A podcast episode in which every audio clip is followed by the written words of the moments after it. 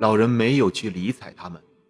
现在除了掌舵以外，他什么都不理睬。他只留意到船舷的边上没有什么沉重的东西。小船在这个时候拾起来是多么轻松，多么出色。船还是好好的，他想，它是完好的，没受一点损伤，除了那个舵把坏了，倒没有什么，因为那是很容易更换的。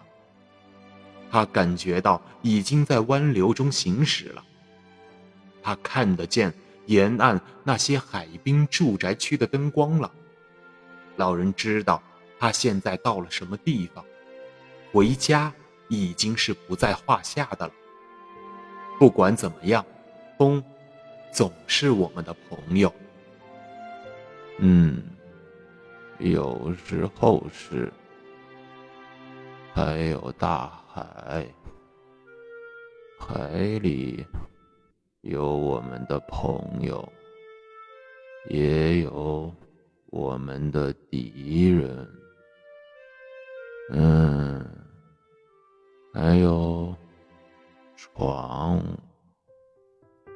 床是我的朋友，光是床。嗯，床啊，这可是件了不起的东西。不管在哪儿吃了败仗，上床是很舒服的。